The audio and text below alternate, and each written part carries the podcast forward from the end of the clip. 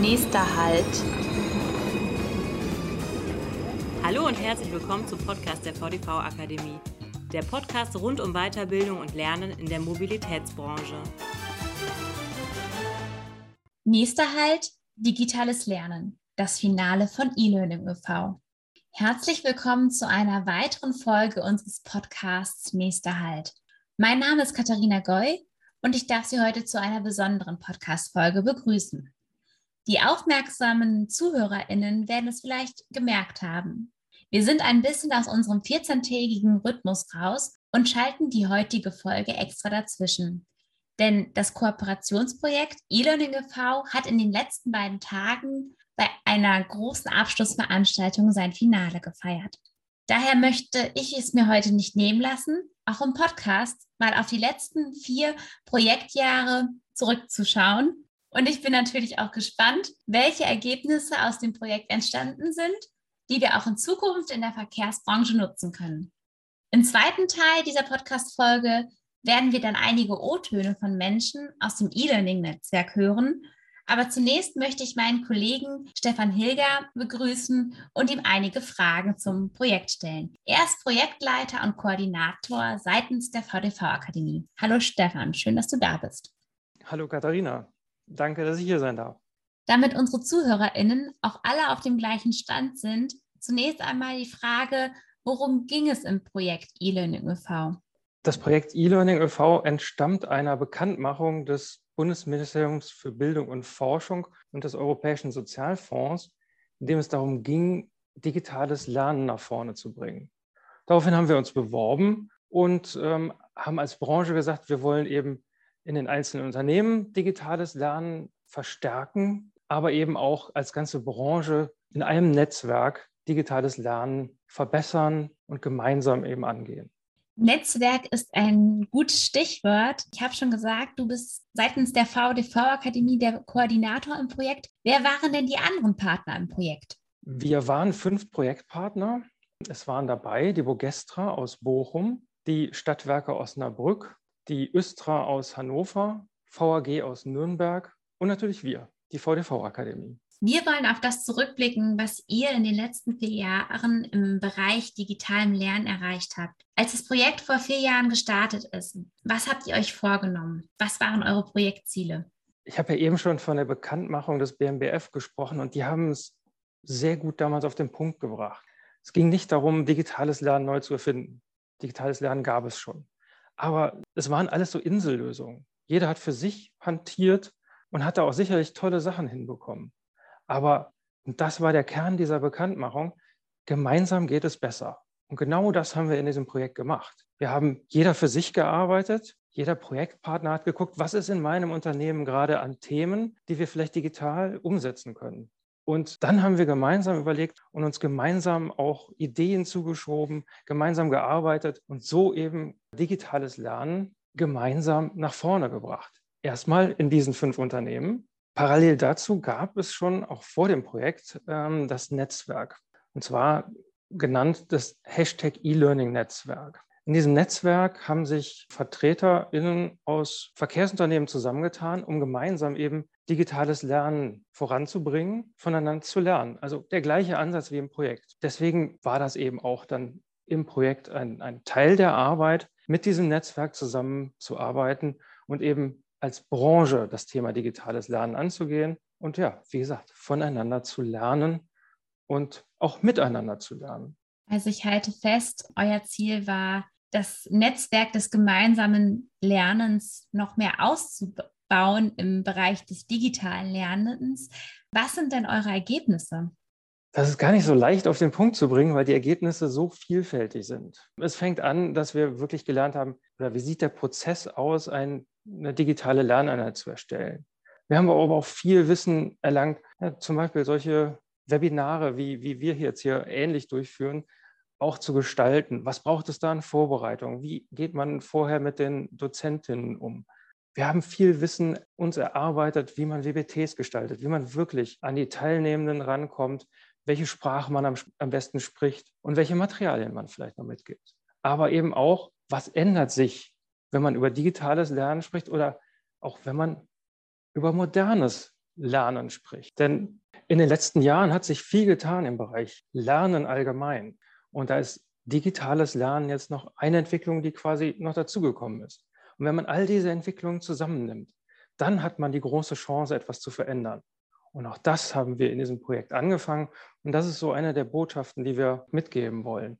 Das Gesamtpaket macht es. Wir wollen jetzt nicht rein Richtung digitalem Lernen, sondern Lernen als, als Erlebnis, Lernen neu gestalten, neue Ansätze im Bereich Lernen. Darauf wollen wir hinaus, das wollen wir anderen mitgeben und da haben wir gute Sachen erarbeitet, die gerne als Vorbild genutzt werden können. Du hast gerade schon von den Materialien gesprochen, die auch im Projekt erarbeitet wurden. Ich weiß, dass ihr ganz tolle Produkte in eurem Projekt erschaffen habt, die entstanden sind, neben dem ganzen Prozess, den ihr erarbeitet habt, wie und wo können denn die Verkehrsunternehmen von diesen Produkten und diesen Ergebnissen profitieren?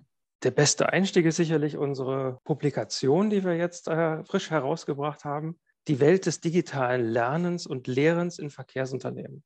Dort haben wir unsere Ansätze, Erfahrungen und auch natürlich unsere Erfolgsgeschichten zusammengefasst wie ich denke, sehr anschaulich auch zusammengefasst. Das heißt, das ist so ein guter Einstieg für Leute, die davor stehen, mit digitalem Lernen zu beginnen, digitales Lernen in ihrem Unternehmen einzuführen, aber auch Erfahrene finden dort einige Tipps und auch viel Material, was ihnen sicherlich noch hilft. Das heißt, diese Publikation ist also sicherlich der beste Einstieg. Dann gibt es noch unsere Webseite im Projekt, ähm, elearningnetzwerk.de. Dort ist alles gesammelt, was wir publiziert haben über die Jahre. Dort finden sich auch die Ereignisse, die stattgefunden haben, also hauptsächlich Veranstaltungen, die wir durchgeführt haben, mit den jeweiligen Ergebnisdokumentationen. Auch das sicherlich ein interessanter Einstieg.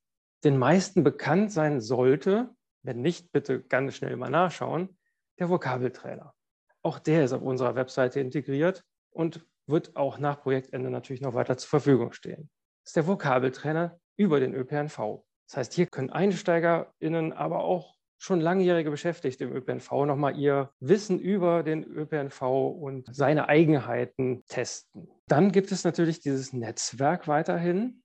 Wie gesagt, es gab es schon vor dem Projekt und es wird es auch nach dem Projekt weitergeben. Es wird weiterhin Netzwerkveranstaltungen geben, online aber auch demnächst bestimmt wieder in Präsenz. Und die Train Station, die wir im Projekt gelauncht haben, wird natürlich weiterhin bestehen. Die Train Station ist so etwas wie das digitale Wohnzimmer des Netzwerks. Das heißt, dort kann man sich zu digitalem Lernen austauschen, zu Neuigkeiten, aber auch zu fertigen Produkten. Das heißt, dort findet sich ganz viel, was rund um digitales Lernen interessant ist. Also, wer da noch nicht drin ist, auf jeden Fall anmelden und sich beteiligen. Eine wahre Fundgrube. Super.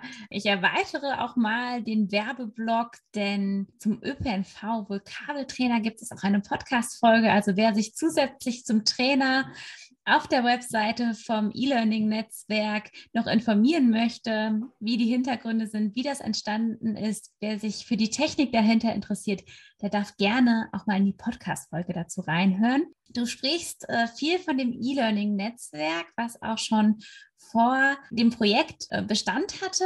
Jetzt würde mich mal interessieren, welche Akteurinnen sind denn in diesem Netzwerk? Oh, das ist ganz unterschiedlich. Da sind ganz klassisch natürlich die äh, Beschäftigten aus den Bereichen Personalentwicklung und Organisationsentwicklung drin. Es sind aber auch einige Ausbilderinnen, Fahrlehrerinnen und so weiter drin. Also von daher eine große Bandbreite. Im Grunde alle, die sich mit digitalem Lernen in Verkehrsunternehmen beschäftigen. Und da ist, wie gesagt, die Bandbreite einfach riesengroß. Es geht um, äh, um Inhalte, wie wir sie eben in Verkehrsunternehmen haben, um Streckenbefahrung. Es geht aber auch um Soft-Skill-Sachen wie, wie gehe ich mit den Kunden um oder wie sitze ich am besten. Die Themen der Leute in dem Netzwerk sind halt ganz vielfältig. Wir haben beispielsweise zusammen ein, ein WBT erarbeitet, Einstieg in den ÖPNV. Dann wird ganz oft darüber gesprochen, wie, wie sind eigentlich eure Erfahrungen so mit, äh, mit eurem Lernmanagementsystem und was braucht eigentlich so ein Lernmanagementsystem noch? wo sollte es hingehen. Dann geht es um konkrete Lernmethoden, Lern, Lerneinheiten, zum Beispiel, was kann man mit Auszubildenden machen, wie kann man die wirklich aktivieren. Also eine ganz große Bandbreite. Jetzt möchte ich noch mal konkret auf das digitale Lernen selber schauen und auf den Stellenwert, den es heute in der Lernwelt, in der Welt des Lernens auch hat, da es ja auch das Hauptarbeitsfeld des Projekts war. Warum ist digitales Lernen für die Weiterbildung deiner Meinung nach so wichtig? Aus meiner Sicht ist Lernen insgesamt unheimlich wichtig. Ein Unternehmen sollte sich weiterentwickeln und das geht eben über Lernen. Lernen aller Beschäftigten. Und da ist digitales Lernen einfach ein tolles Mittel, um Lernen weiter nach vorne zu bringen. Das heißt, hier sind wir beim Thema Lernkultur. Und das ist eben auch der Hebel, den es anzugehen geht. Denn das haben wir auch festgestellt, das Thema Lernkultur, ja, gibt es in jedem Unternehmen. Es gibt kein Unternehmen, was keine Lernkultur hat. Aber wird sie aktiv angegangen? Wird aktiv über Lernkultur gesprochen? Wird aktiv Lernkultur gestaltet?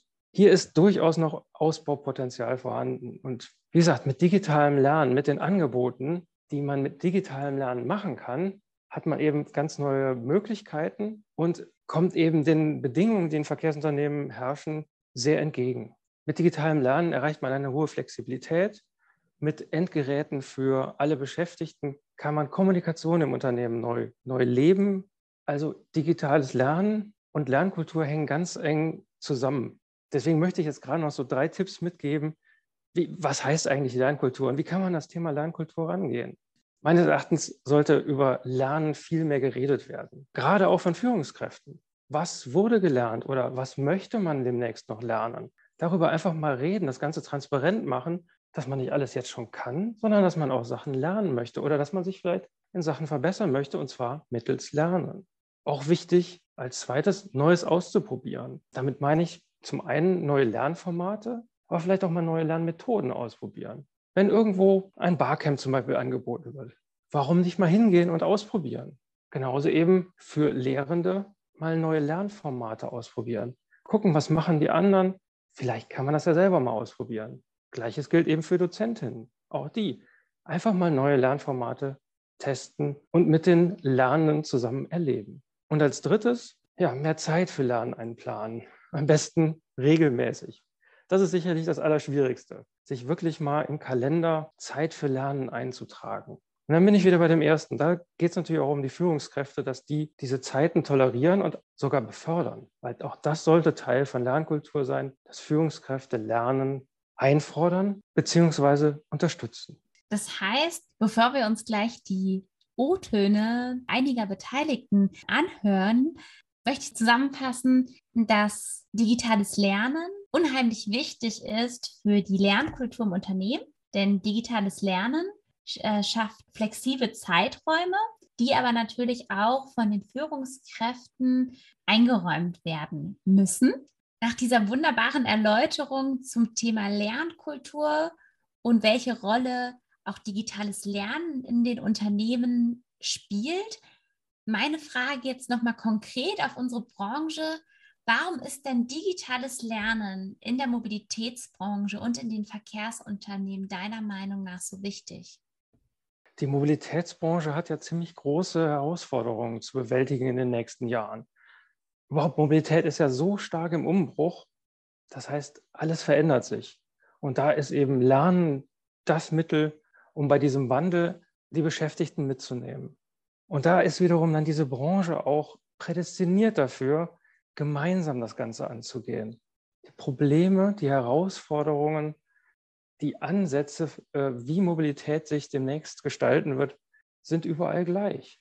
Und deswegen, wie gesagt, kann die Branche hier sehr gut zusammenarbeiten.